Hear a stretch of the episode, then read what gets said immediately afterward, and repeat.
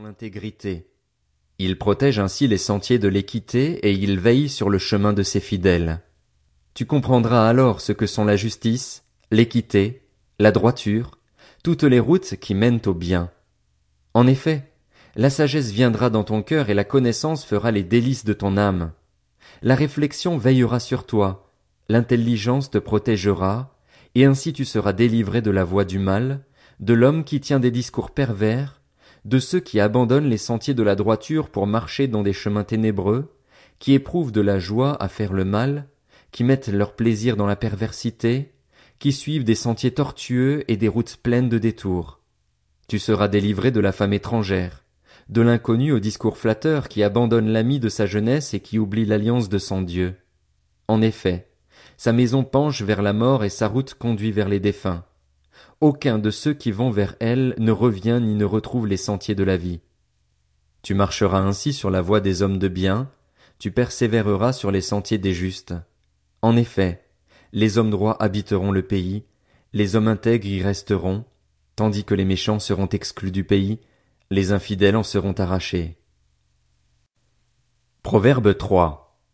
Mon fils, n'oublie pas mon enseignement et que ton cœur garde mes commandements, car ils prolongeront la durée de tes jours, les années de ta vie, et ils augmenteront ta paix.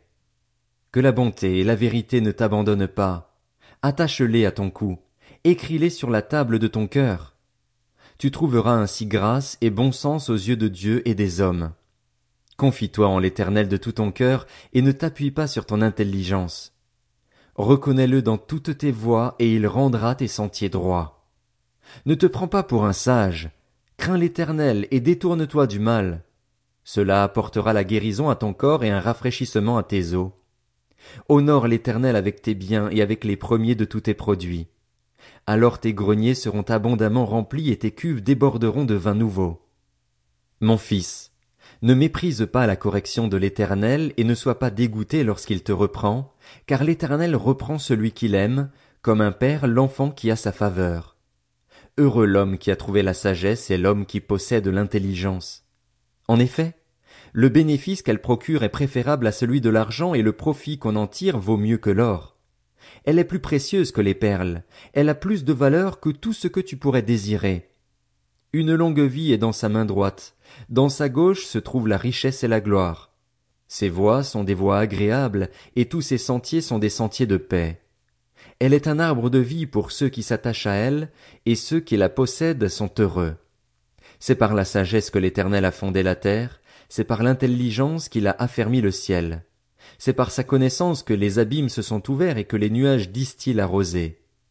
Mon fils, que ces conseils ne s'éloignent pas de tes yeux. Garde le discernement et la réflexion.